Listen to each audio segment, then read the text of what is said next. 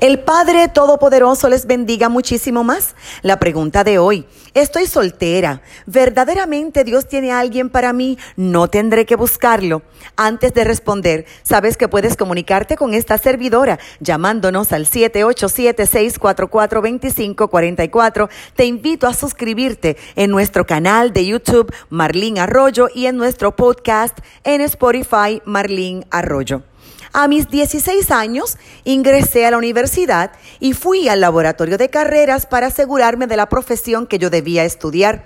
Nunca olvidaré las palabras de aquella sabia consejera. Ella me preguntó, ¿crees que hay un solo hombre en la vida que te haga feliz? A lo que yo, dudosa, respondí, no. Y ella me respondió, exacto, así son las profesiones. Varias pueden hacerte feliz, pero solo puedes enamorarte de una y casarte con ella para siempre. Yo salí de la oficina pensando en esto, wow, hay varios hombres con quien puedo ser feliz, solo tengo que escoger correctamente. Así que de esto se trata. Es hermosísimo pensar que Dios tiene a alguien perfecto para ti y que lo único que tienes que hacer es esperar y de repente Dios hará aparecer a ese hombre ideal.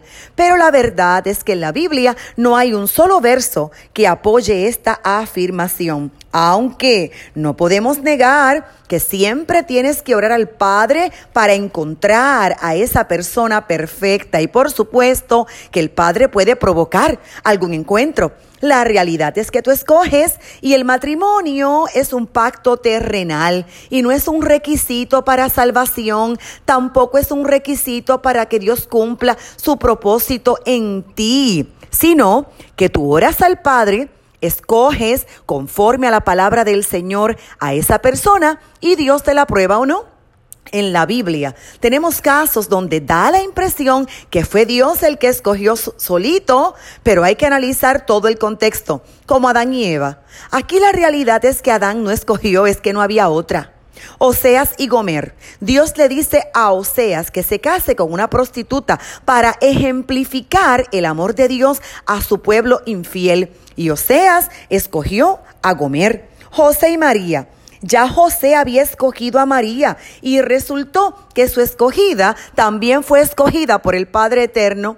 Isaac y Rebeca. Aquí Abraham le pide a Dios unas cosas específicas que él deseaba en su nuera y aparece Rebeca cumpliendo con todo lo solicitado. Así que el único requisito bíblico para escoger a alguien está en la segunda carta a los Corintios capítulo 6 versos 14 y 15. Te invito a leerlo. Cita, nos unáis en yugo desigual con los incrédulos. Si estás soltera, Dios puede aprobarte a alguien o como tú preguntas, Él puede tener a alguien para ti pero te recomiendo buscarlo. Trata de buscar, escoger a alguien luego que sepas cuál es tu llamado. Un llamado que sin duda ya Dios te dio. Esto tiene que estar claro. Por ejemplo, Imagínate la triste situación de que tú seas una predicadora internacional, una misionera internacional, casada con un pastor local. Nunca debes poner en juego tu relación con Dios ni tu llamado ministerial por buscar una pareja. No entres en una relación solamente porque te gusta o para que llene vacíos o pensando que tú vas a cambiar a esa persona. Decide con lo que tú puedes vivir y con lo que no. Así que no es requisito bíblico casarte, no lo tienes que hacer, pero si deseas hacerlo, Dios te dará la inmensa oportunidad de bendecirte con la persona que con discernimiento, inteligencia y sabiduría tú escojas. Te recomiendo no quedarte quieta esperando. Mira a tu alrededor, busca y ora.